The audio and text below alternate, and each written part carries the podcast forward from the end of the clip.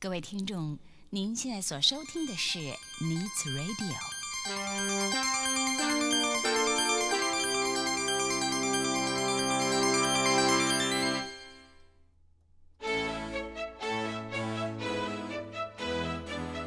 即将为您播出的是由梁慧制作主持的《爱的生活家》。当爱与生活相遇，充满幸福的感觉；当爱与生活同行，带来美好的盼望。欢迎您和梁慧一起来走访爱的生活家。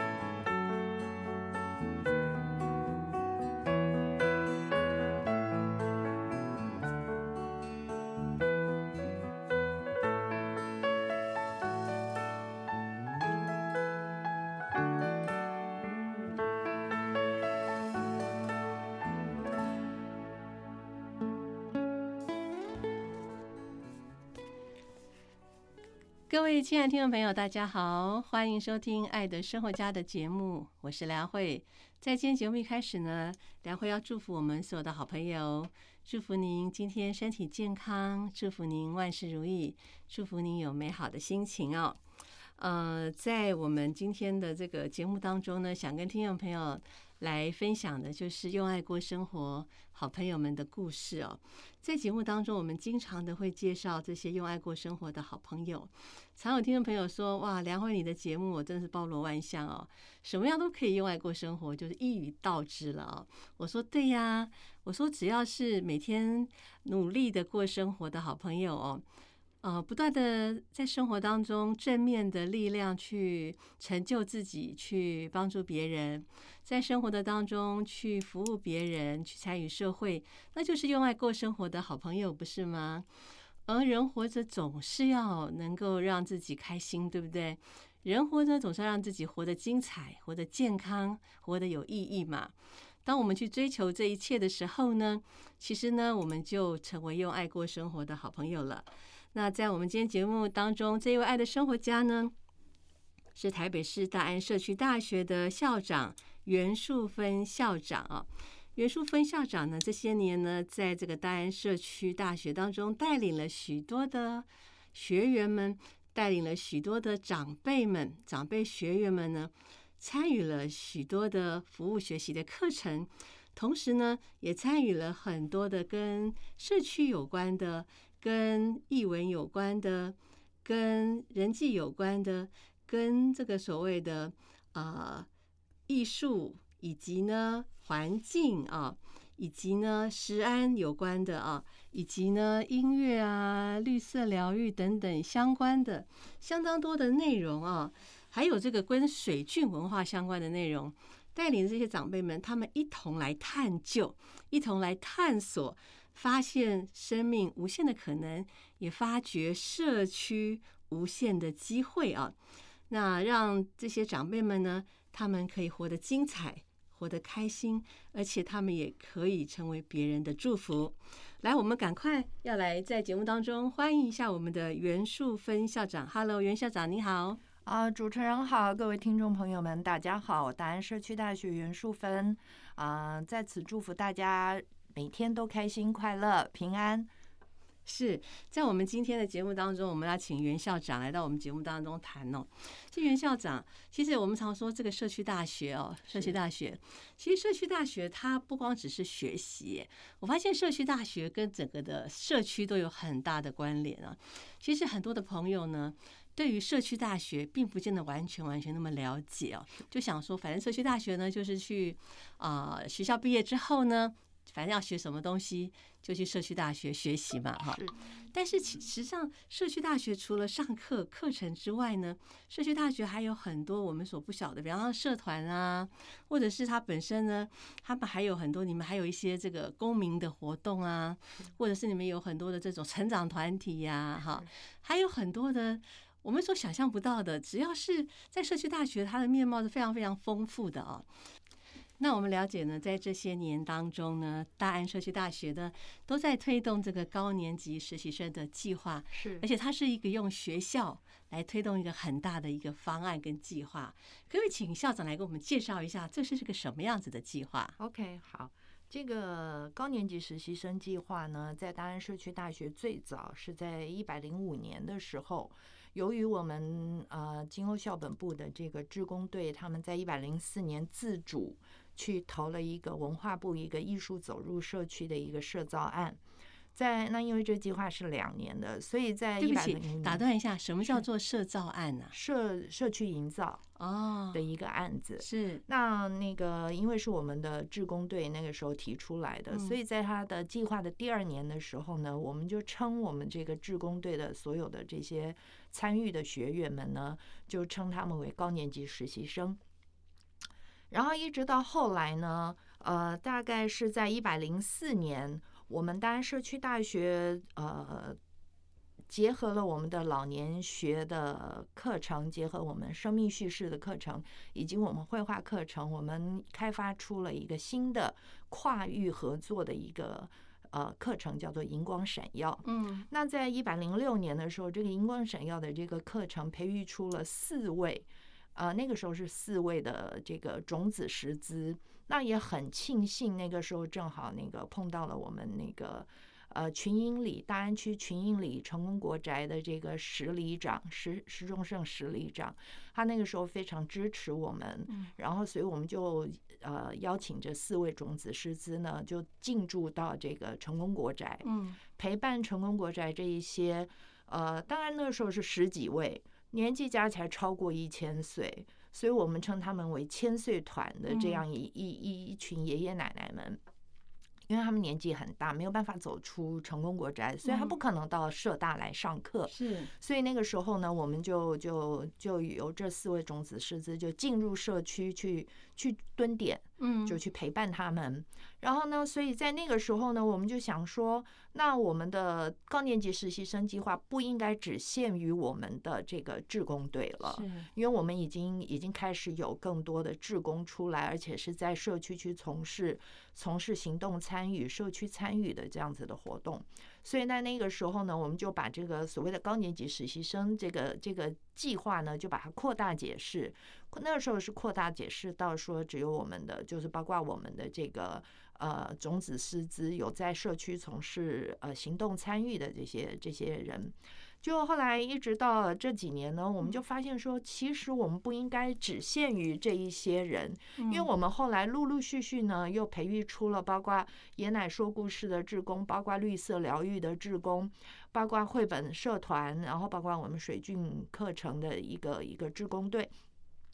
所以我们就觉得说，实际上我们应该把所谓的高年级实习生计划呢，嗯。把它扩大成所有只要您是进入我们大安社区大学来学习，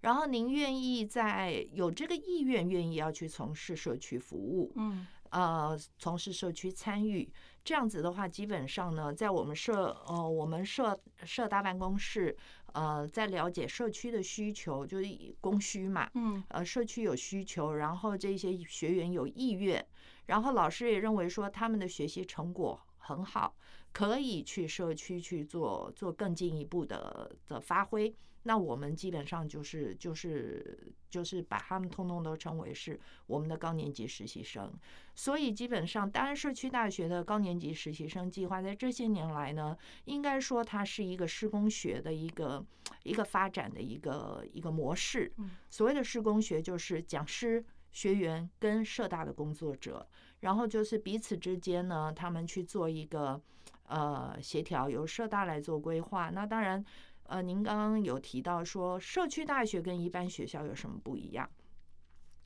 呃，我其实我我一直都在思考啊，呃，我们这我们从小到大，不管我们念书也好，我们工作也好，我们养家活口都好，我觉得那都是一个感觉，都是因为有这个责任，我必须要做，所以我去做的一件事情。可是进入社大的人不是这样，他已经退休了，他人生该完成的使命任务大概也都差不多了。然后他自己自发的选择，我愿意进入社大去学习。然后他在这个学习的过程里面，因为老师的引导，因为社大办公室的鼓吹或协助陪伴，所以他自发性的，我愿意去社区去做一些事情。那这个是完全不一样的一个一个心态。所以基本上前半生我们基本上是属于被动的。然后后半生进入社大，然后去从事所谓的社区参与，这基本上它完全是自主的，没有任何人强迫。我不是为了学历，嗯的文凭，我不是为了一个什么东西我进入社大学习，我也不是为了要要那个养家活口，要有一份薪水，所以我去从事社社区服务、社区参与，都不是。这个是完全是他自主的嗯一个自发性的行为。然后，所以基本上这些年我在社区大学，我对于这一些的长辈，我是真的非常的钦佩他们，我也非常的感谢他们。嗯。其实我以前听过一位这个社教界的长辈讲过一句话，他说人的一生分成几个，虽然可以分成几个历程了哈，是，在嗯求学的时候啊啊，嗯，一切都是为了学习哦，不管怎么样都是为了学习啊。是，呃，那你在工作的时候呢，也是一样，不管什么样都是工作，学习也是为了工作，是，对不对？然后呢，那在学学在小的时候，你工作也是为了学习，是，基本上可到了呃退休以后，就是为了能够休闲，为有乐趣啊。然后呢，所以当我们年纪到了一个阶段的时候，我们不管做什么，我们都是为了那个那个休闲那个乐趣。所以听起来，这些长辈们他们在做这些学习的工作，跟他们在做这个社区参与的工作，他们都觉得很开心啊。是，好像这样子的生活就结合了他们里面的想望，就是我可以非常开开心心，对我来讲那就是一件快乐的事情。是的，是的，因为你不开心，你也不会愿意继续去做下去。嗯对？像我们那个荧光闪耀课程，在成功国宅陪伴这些长辈，从从一百零七年开始，一直陪伴到现在。嗯然后，那如果不是有这份热情，如果不是因为他自己从中得到了喜悦，得到了满足，当然你说那个马斯洛的五大需求五大需求理论，那下面三层已经不需要了。嗯基本上你追求的呢，就是第一个是一个一个成就感，一个自我的实现。那基本上我们的这些高年级实习生，他们在这个过程里面都得到了他们想要满足的，不管是个人的成就感也好，还是他自我的实现也好。因为就像我刚刚提到的，我们上半生的学习，那都是基本上我应该觉得说，我们的上半生基本上都是为别人而活的对。对，为了父母的期待，为了老老板的期待，为了要小孩子或者是配偶的期待、家族的期待啊，所以我上半辈子都是为了他们活的。但是下半辈子我进入社大，我去做这些事情，那是为了我自己活的，嗯因为我给别人快乐的同时，嗯我得到的是更大的满足。我觉得，呃，就是因为真正的开始能够为自己而活，为了自己的快乐，为了自己的开心，然后我也愿意把这个开心跟快乐分享给别人。那所以这个这个是一个，呃，应该是说，我觉得是人生的一个另外一种满足。是，是我觉得我们我们希望提供给我们的高年级实习生的就是这样子的一个成就跟满足。嗯是，像呃高年级实习生的计划大概进行了多久的时间啦？呃，就是我刚刚提到，我们2015 20从一百零四年，民国一百零四2015年，二年零二零一六年，一一五年、一六年开始，所以现在已经有看一下，已现在经有七七年的时间了哈那，在这七年的时间当中的话，这个这个整个的计划有有有什么样子的发展或是改变吗？您观察这段时间这个整个计划的的发展跟改变有什么样子呃的不同吗？呃，我刚刚有一开始有提到，在一百零四年我们最初提出来的时候，只是针对我们社大的职工队。后来到了一百零。一百零六年、一百零四年、一百零六年的时候呢，就是因为我们有了种子师资，他们进入成功国宅，开始去陪伴这些社区长辈，所以开始我们就把我们的这个所谓的高年级实习生计划去扩大了解释，然后就涵盖的范围就不只是只有我们的职工队，还包括了这些能够，呃。燃烧自己生命余热，然后去陪伴更多人，创造更多人的幸福的这样子的一些种子师资。那当然，陆陆续续后来就是因为这样子，所以我们发现说，哎。呃，我们也不可能就是一一堂这个所谓的荧光闪耀课程，在一个地方就这样一直陪伴，一直陪伴你。你三年五年，这个老师也有江郎才尽的时候。所以后来呢，我们就又规划了，包括呃绿色疗愈的课程，包括绘本说故事，包括呃包绘本绘本社团，包括爷奶说故事等等的这些这些可以进入社区去做陪伴的课程。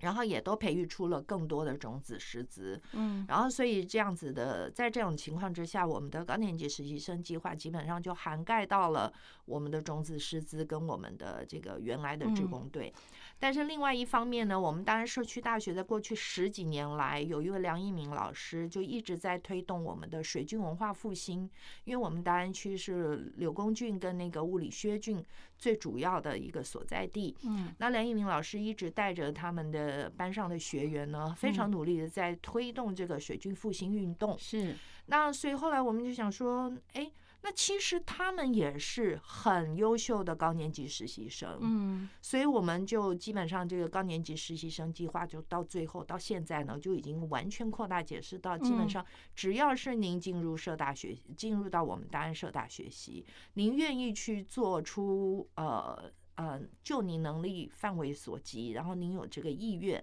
然后愿意去做出社区参与或者是社区服务的这样子的学员呢，长辈我们都称他们为高年级实习生。嗯，那在整个过程里面呢，我们社大办公室扮演的角色呢，就是我们了解社区的需求。在跟社区伙伴们呃协调沟通呃往来的过程里面呢，他们会回反映给我们我们社区需要什么，然后呢，我们就回过头来在我们社大来寻找，看看有没有什么方法是可以有什么行动方案是可以去解决这些社社区需求的问题。当我们社区，当我们社大自己本身没有能力的时候，我们也会去媒合其他的社区单位，嗯，其他的社区伙伴们，大家共同来解决这样子的问题。是，因为基本上我设想中的一个社区大学扮演的角色呢，就是我们其实是一个是一个媒介，我们是一个平台，我们基本上呃提供这样子的机会给大家来学习。给大家来服务，然后呢，我们也去做媒合，媒合解决社区里面的问题。因为我们希望在这样子的一个过程里面，同时因为发现问题，我们又会回来再教育我们的学员。是，然后在这样子的一个一个循环的一个过程里面呢，我把它称之为，也是呃借借鉴我们这次这个新冠疫情的关系，所以我把它称之为叫做 community immunity。就是社区的免疫力，嗯，我们希望强化的是社区的免疫力。在这样子的一个过程里面，我发现哪里有问题，然后呢，我回来找解决方案，然后我培培养我们的学员、社区长辈的能力，让他们有能力去解决这些问题。那他们在解决这些问题的过程里面，他们又会发现更多的问题，是，然后就这样子一一直这样子循环下去，就跟我们的人体。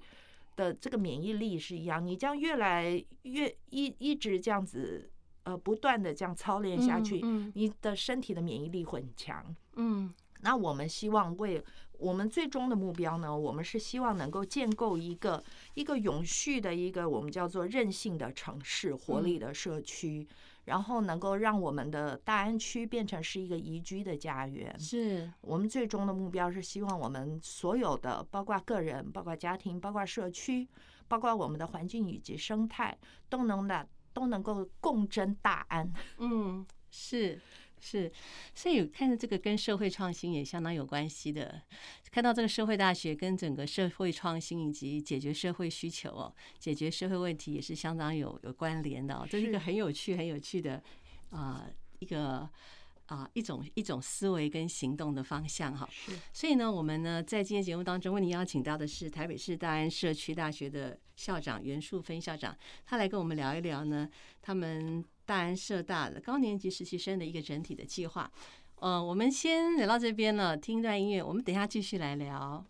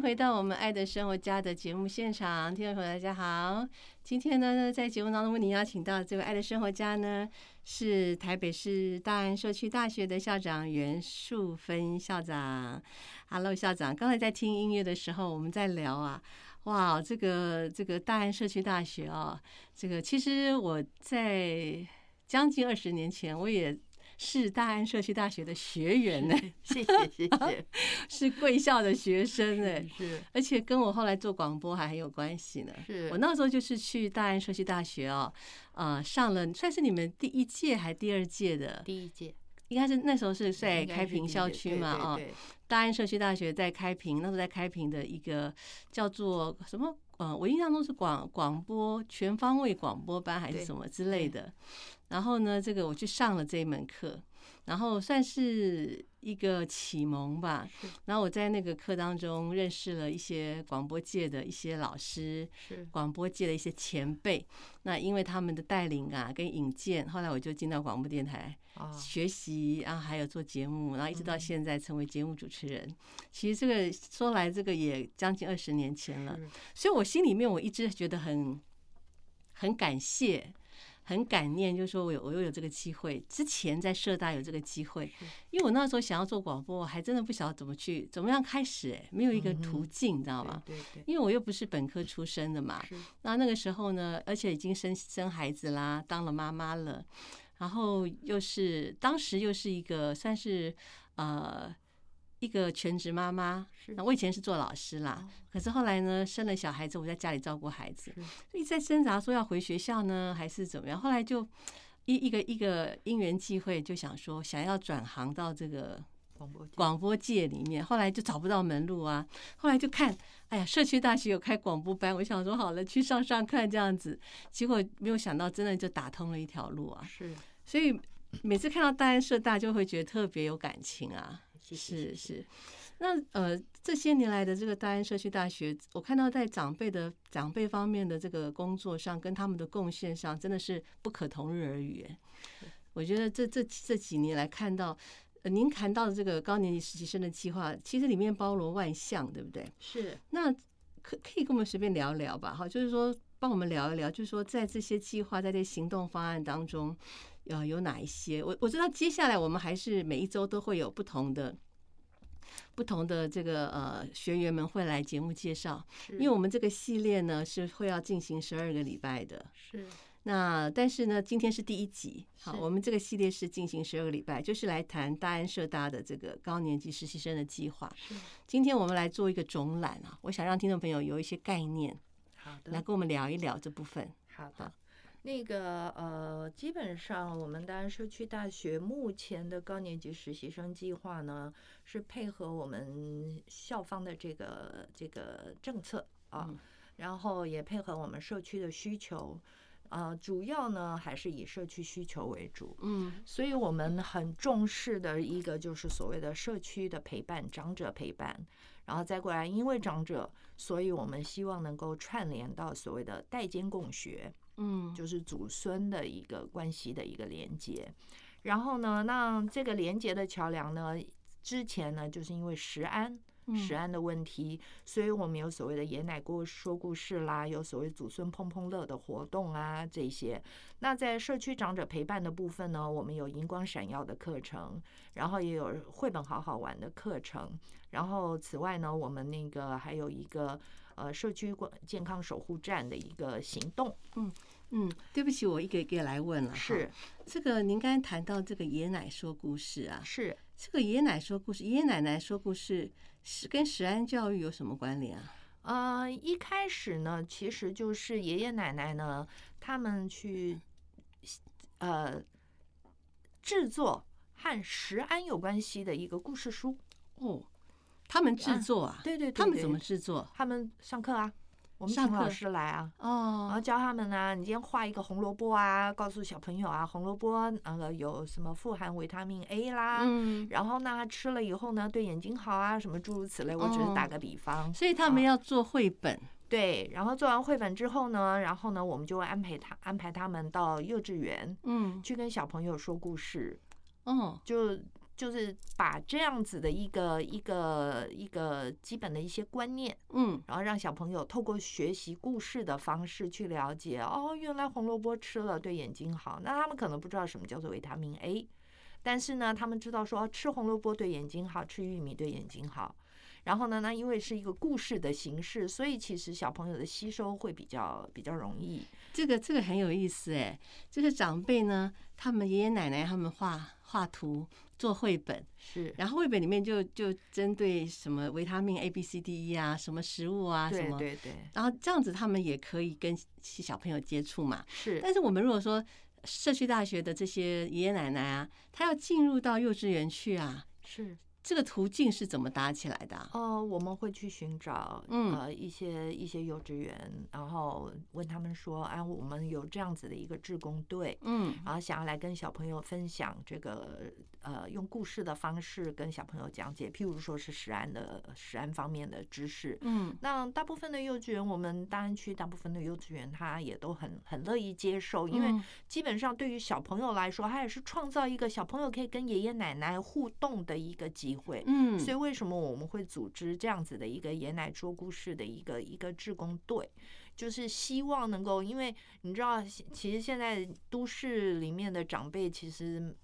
也也蛮蛮蛮蛮可怜的啦，就是他自己的孙子可能忙着念书，可能忙着干嘛，然后根本没有时间陪伴他，嗯。那其实他们的心里面也是挺空虚的，尤其在亲情这一块。嗯，那所以我们也创造这样子的机会，让他们有机会可以去接触到。因为你发现年纪越大的人看到那个年纪越小的小朋友，他们的他们会很开心，的眼睛都是亮的。对，所以呢，我们就就创造这样子的机会，然后让爷爷奶奶可以接触到一些幼稚园的小朋友。嗯，然后那，小小朋友幼稚园的小朋友呢，他也有这个机会可以跟一些长。年纪长的爷爷奶奶，因为台北市很多很多那个小朋友，他的阿公阿妈可能在南部，对他可能一年只有逢年过节才会看到一次，所以他可能那个。脑筋里面可能不知道爷爷奶奶是什么什么样子的一个形象，是那所以我们也创造这样的机会去促进这样子的一个代代间的互动，嗯，然后为彼此创造一个美好的回忆，很棒很棒。您刚还有提到了这个社区健康守护站，是这是一个什么样的行动方案吗？呃，这个是我们的开平校区的三位志工，嗯，呃，尤菊英老师，然后还有陈丽丽，呃，陈丽丽姐。还有一位王贝蒂贝蒂姐，他们基本上是尤菊英老师呢。他们因为本来都在开平上课。就是上课的过程是他们是学学员，他们是学员哦。然后后来呢？后来可是学员的话，你们有好多好多课，他们是一直上课上不同的课吗？对对，他们上了很多不同的课。然后那某一堂课里面呢，某几堂课里面呢，他们有了交集。嗯。然后因为其实很多人来社大上课，不是真的，我不是真的来学学那个毛笔，学那个打太极拳。那当然打太极拳是为了身体健康，我学毛笔也是为了我的兴趣。但是问题是，很多时候很多人来这里呢，他是为了交朋友的。是。那在这里碰到志同道合，因为我们你喜欢唱歌，我也喜欢唱歌，我们基本上唱歌对我们两个来说呢，这就是一个志同道合的一个兴趣。是。因为这样子而认识的朋友。那这三位呢，就是在社大上课认识的。然后后来因为菊英老师呢，也是应社大的邀邀请呢，开了一门就是烹饪的课程。他在开烹饪课程的过程，他成为老师了。对对对，嗯，然后呢，他就认识了很多社区的一些一些伙伴，一些来上课的人。结果后来他们就说啊，我们年纪大了，嗯，因为上课上久了，我年纪大了，然后小孩子也都不在家，然后我就觉得孤单寂寞啊。你有没有有没有什么想法可以可以帮我们找一个日常可以？有一个出处，有一个地方可以去聚或者吃个饭呐。因为家里面两个人，你要我怎么煮饭，对不对？所以后来菊英老师呢，他就成立了一个长立健康乐活协会，嗯，就在我们开平校区旁边。是，然后他成立这个长立健康乐活协会呢，然后就那个丽丽姐跟贝蒂姐呢，也都去帮忙。也都去那个协会帮忙，就照顾这些社区里面这些长辈。嗯后来我们社大就协助他们拿到了这个叫做呃长照二点零的社区关怀据点的一个、哦一个计划，所以他们现在在那里呢，呃，一个礼拜有两三天在那里共餐，嗯，然后也开设一些课程。那我们社大也有一些课程去指引他们，然后去协助他们去让这些长辈们呢，呃，白天有个地方可以去上个课，然后吃个饭。然后大家聚一聚，聊一聊，然后高高兴兴的，下午三点多呢，再各自回家，准备嗯迎接孩子回来，是，大概就是这样子。所以他就是有一个这样子的长照的据点。对，哇，从学员，从社区大学的学员变成社区大学的老师，对，之后呢，再结合了这些同学，是大家一起弄了一个关怀长辈的一个长照据点，是的，哇，真的是相当了不起耶！我其实社大本来就是一个卧虎藏龙的一个嗯地方。是，像我们金瓯校区之前有一位爷爷张生爷爷，他今年已经是九十六岁。嗯那他是因为因为前年就是二零一九年，因为那个新冠疫情，所以他小孩子把他接接到林口这边去，所以他才没有来学校。他从我们大安社大的第一年开始，就是我们大安市金瓯校区的学员，他一个礼拜来上课四天。嗯，他一个人独居在永康街，是，但是呢，他在十几年前他就成立了一个关怀独居老人协会。嗯他自己是独居，他去关怀社区独居老人。是，然后呢，他他他本身是个河南人，嗯然后他就他就来我们金瓯校区呢学河洛话。我就问他说：“爷爷，你为什么会来学河洛话？”嗯他说：“因为我关怀很多长那个独居老人都是本省啊，那我的河南话他们听不懂啊。”他得要说闽南语才行。对，所以嗯他就来学河洛话，嗯然后他一学就学了十几年啊。他一个礼拜有四天在我们这里上课，然后呢，他每天都把他生活安排的满满的。嗯他的每每天的下午就去社区关怀独居老人，不然就教就是他开一个课教他们写毛笔，嗯晚上就来我们社大上课，上完课他就回家。嗯，他的生活安排的满满的，然后他也觉得每天都活得很快乐，是，所以社社区大学的这些这些卧虎藏龙人非常的多真的，非常的多。对。嗯然后呢，像我们的那个，我们除了刚刚提到的这些课程之外，我们还有呃呃有关于地方学的，像那个水郡文化复兴啦，然后衍生出来的呢，就会是我们的，包括我们的那个水资源的议题。嗯那像我们的水郡班，还有我们大树学校呢，都是关怀我们的环保、我们的环境跟我们的生态的嗯这样子的一个一个社团议题。嗯，那像我们今年大安社区大学水郡班呢，在参与式预算里面提了三个案子，那上个礼拜已经通过了。嗯 所以就是我们倡议了很多年的一个有关于物理薛郡还有柳公郡一个文艺复兴、水郡复兴的议题。那基本上目前也今年已经迈出了一大步。那未来我们还是希望说这些学员能够继续坚持下去，嗯，然后去去推广更多的一个所谓的地方学，让更多人了解。那为了配合我们的这个地方学，也为了像包括爷奶说故事，所以我们另外又成成立了一个所谓的绘本好好玩的一个一个社团。嗯嗯，那这个呢，我们就是专门请了老师来，也是教学员怎么样去制作绘本，嗯去创作绘本。那目的也是后后面的就是要去去跟这些呃，不管是长辈们还是小朋友们去分享，不管是食安问题还是地方学，还是各种各样的一些讯息。嗯这这促进这个所谓的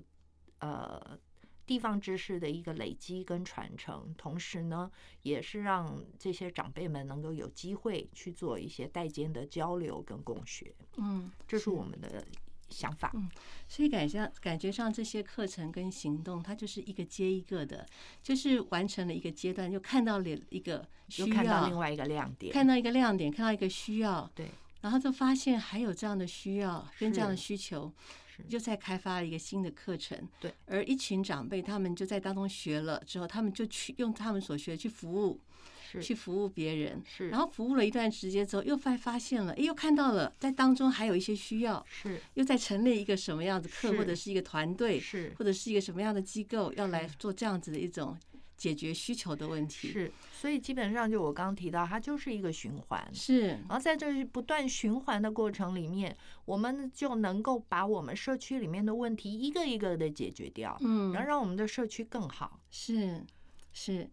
我们知道大安社大。啊，所接触到的这些长辈，因为是住在大安区嘛，哈，我想学员的话，很多很多是来自四面八方的，对对不对？对。不一定是只有住在大安区的，对。而，是我们所提供的课程，是在大安区，是在大安区，是。那会特别会针对大安区的一些所谓的我们所关切的呃这个地方以及社区啊、的一个，那大安区的这样子呃大安社大的一些这个课程哦，有没有比较呃特别针对因为这个地方特色而特别开设哪一些的所谓的呃课程或者是哪哪哪什么样子的一个行动呢？有啊，嗯、就像我们的水菌课程呢，是就是针对我们大安区的水菌对，开发的出来的。嗯那像我们有迎亲派大安的课程，还有社区故事地图，那个都是针对，都是为了地方学，嗯要累积地方学的一些知识，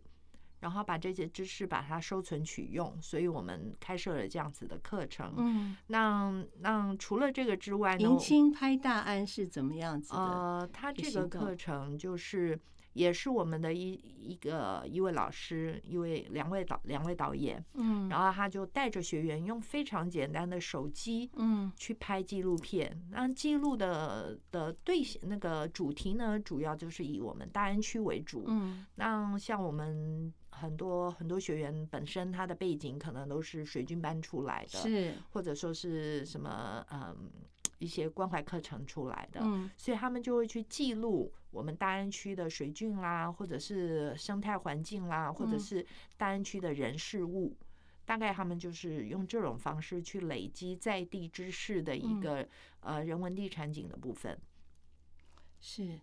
所以它就有好几个课程会变成一组的感觉，对，对不对？像你刚才谈到这个大安水郡的文化，对不对？是然后就感觉上跟这个好像这个绿色的植物啦有关吗？有好像也跟这个呃您刚才说到的地方学的这个拍摄，是呃大大安地方的这种拍摄迎。亲拍大安迎新拍大安，这个迎亲很有趣哦。迎迎是经营的迎，亲是青年的青啊。对，迎亲拍档案，这很有趣。迎亲这两个字是因为当初其实想法就是因为班上有年轻人也有长辈，是。所以本来他是大家合作一起拍的，哦。可能可能你写剧本，然后我来拍，嗯。然后那就是，而且基本上两位讲师都很年轻，是所以两位讲师其实是属于轻的，是原来大部分的学员都是属于银。原来，所以他就是两种世两种不同世代的人。对对对，就是不同世代的人跨跨跨域的一个合作。哦，太棒了！是我们常说地方学，地方学哦。地方学的话，就是记录这个地方的生态面貌嘛。是因为古时候有所谓的地方志，哦，就是记录记录这个当地的呃人产呃人人人文历史，嗯然后地景跟产业。是。那我们呃现代的话，很已经很久没有人在写所谓的地方志了。哦，那我们社大呢，就想尽办法看怎么样可以保存下来，因为呃，譬如说那个我们大安区来说好了，嗯。我从小就生在大安区，那我我们家就住在那个中号东路中校东路这边。那以前的中号东路根本就是片田，然后你怎么会晓得现在它变成嗯现在这个样子？那所以在这个这个时代进步的过程里面，很多地景它是会消失的。是那所以我们希望能够用影音的方式去把这些地景把它记录下来，就像是我们我们当然社大水军班一直在倡议的水军复兴议题。很多年前，他就一直希望所谓的柳公菌或者是物理学菌能够先盖，因为当初为了为了经济发展，然后很多地方都把它盖起来了。那我们现在希望有些地方能够先盖，让人家就是你不要说我站在这块水泥地上，你告诉我说下面是古郡道，嗯你嗯，让我怎么想象啊？嗯像这样子的水郡复兴哦，对于整个都市的影响跟发展是什么？为什么一定？为什么我们会建议把水郡复兴起来呢？嗯，其实水军复兴这个议题啊，当初我们梁一鸣老师他们去带着学员去倡议的时候呢，他们是希望能够恢复，就是时机嘛，嗯他们希望恢复的是时机。第一个是时机，嗯，第二个呢是环环境生态的问题，是因为水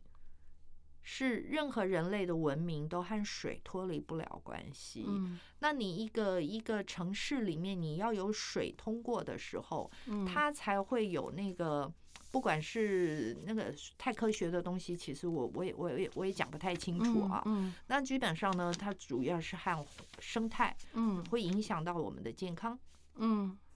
是然后它会影响到，就是无形中它又会潜潜移默化中，它又会影响到很多东西。是，所以他们一直希望能够先盖，然后嗯除了是告诉人家说这片土地上先民留下来的遗迹之外，嗯那同时呢，呃，水郡当然以前的柳公郡或者物理学郡，它主要是用来灌溉是灌溉大安区这一块，然后包括现在新一区这些地方。但是问题是这么多年了，嗯，也没填了。嗯但是，呃，你说它它到底存在？你把它掀盖了之后，到底有没有什么样的影响？说实在的，这个可能要请我们水军班的学员来跟您做说明，因为我我没有那么专业。他们当初也是看到了韩国，嗯韩国的那个就就就就有一条古郡道也是被掀被被掀盖盖起是掀起来了。那所以他们也觉得说，为什么我们台湾不行？嗯，所以他们也倡议了非常多年，只是嗯说，因为因为很多地方你现在已经没有办法去改变它了，嗯它已经是继承道路或者是什么了，你没有办法去改变它，所以他们也只能倡议。不过还好这一次的。这个这个参与式预算通过了，有一小段可以掀起来了，嗯至少让让不管是本地人，还是说今天因为我们呃常常会有国外的朋友，嗯他们知道说，哦，你们台北有一个这个什么什么柳公郡，有一个物理嗯学郡在哪里、嗯啊？那至少我们以后可以告诉他说这一段在这里，是他可以看得到。是，其实像这种就是属于历史的部分了。对，我们如果说能够有一些掀盖，那就可以它有一些角落，它好像可以在一个小块的一个地方就可以看到那整个风貌，是，就是不要让历史全部被遗忘吧。，对，我觉得掀盖的意义，我个人觉得是在此，它可以以小以啊、以管窥天，以小以小啊、以小博大，也就是是说。在一个小小的范围之内，我们看见了它的美，它的好，我们可以缅怀那个过去的人的努力，跟在历史当中它是存在的，而不是就完全被遗忘了。啊对，最主要也是让大家知道，我们能够有今天，不是石头里蹦出来，是它是经过多少代人的努力，然后才才才发展到今天这个样子。让我们不要忘本，饮水思源呐，哈，饮水思源。呃，那我知道，其实在这个您刚才谈到，就是像这个水军文化啦，它其实跟整个环保啊有关，是就是你谈到绿色疗愈啊，还有大树学校啊，是，这这个大树学校是怎么样子的一个？呃，这学大树学校是怎么样的？它是一个方案吗？还是它呃，是一个它是一课程？堂课，是一个它是一门课程课。啊，课老。师呢是一位很年轻的一位社区工作者，嗯他也是我们大安社大的学员。然后他呃，因为他对于在地的东西的保存，嗯他非常有兴趣，所以他一直从从更年轻的时候开始，他就致力于保存大安区的一些树木啦，或者嗯是古建筑啦，或者是或者是像水郡这些东西。那他就透过这个大树学校，这是他的课程的名称。是他透过这一门课呢，带领我们的学员嗯去了解树木怎么样去保护嗯因为你因为你也知道，都市开发很多老树就几十年的参天大树就这样子，因为我要盖一栋大楼，我就把它连根拔了。是一棵树的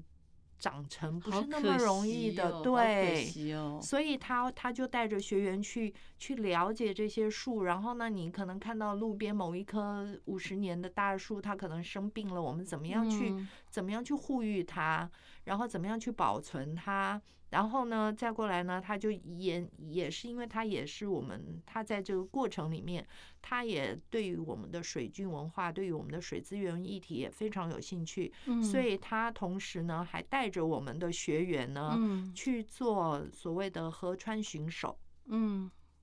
这就哦是这就是他带领的学员，像像呃他的学员大概都是年纪都都是有有一七十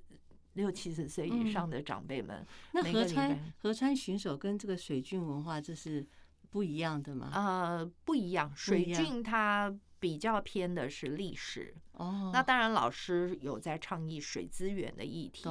但是呢，那河川巡守呢，他们就是认养了一段从福河桥到那个到福河桥到另外一个叫什么呃福河桥到永福桥这这一段的新店溪，所以是是他是巡守，让他那个他们去对去清垃垃圾然后去记录水文。哦各方面的这样子的和河川健康有关系的东西，他们都在做这些这水资源的，对对嗯对，非常非常好哎！你看这些长辈他们做了多少事啊？是啊，他们真的爱这片土地哎，是啊，而且全心全力的投入哦。是啊，所以一定就是我刚刚一开始提到，你必须要真的都是自发性的，是没有任何人强迫你，也没有人威胁利诱，都没有。嗯，我就是自发。那因为我这一片土地，我我对他有感情。是，就像您，说，这个节目叫《爱的生活家》，这些都是爱，他们热爱，热爱的不只是人，他们也热爱他们生存的空间，他们的环境。是。那基本上像我们这些生态类的这些志工们，他们之所以热爱环境，他们的想法就是我要给我后代子孙嗯。留下好的东西。是。那这种爱是更大一点的爱。是，就像我们另外还有一门课，就是东亚玉文化古玉翡翠实物研究社嗯这个班级呢，因为我们大安区台北市唯一的浴室在大安区，浴室浴室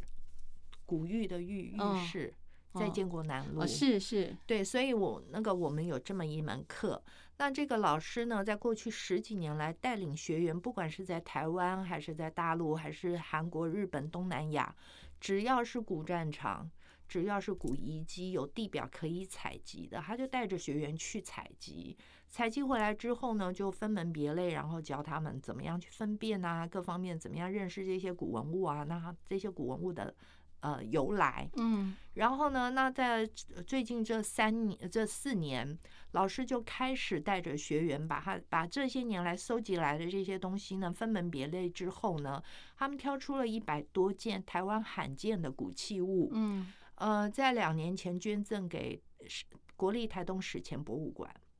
然后呢，明年预计明年要捐赠给台中科博馆，是然后剩下来的一些不是属于罕见的呢，嗯他们也都做好了非常好的整理，然后从四年前开始，他们在做一个叫做古文物回归遗址计划。嗯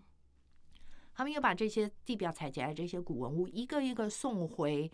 台台东或者是什么花莲或者是哪里那个古古古古古文物的遗迹发发现的那个遗迹，把它送回去，上面标示好，这个是古时候的箭头，这是古时候的什么呃钓呃钓鱼用的钩子或者是什么，所以是回到当地的展览厅啊，没有就放在地上。放在那个古迹的地上。，对，哦，他他们的目的就是希望以后以后的年轻人，我到这个地方来的时候，我不要只是来看山看水，我看到说哦，原来这个地方曾经是呃什么卑南文化，这个地嗯方曾经是一个什么古战场，嗯他们要把这个这个教育的东西留下去，嗯所以他们把这些古文物全部又都放回去。哦，这个好好，这也是一个大爱哈。对，这都是爱，所以他们都是非常有爱心的 人。OK，我想呃，哇，我们这样聊时间好快，一个小时已经快要过去了，其实我们还没有聊完哦。那我想说，其实我们还有很多跟艺术相关的一些让老人家很开心的活动了对，哈。像我们大安合唱团，哦，大安合唱团，还有艺术走入社区，艺术走入社区，对，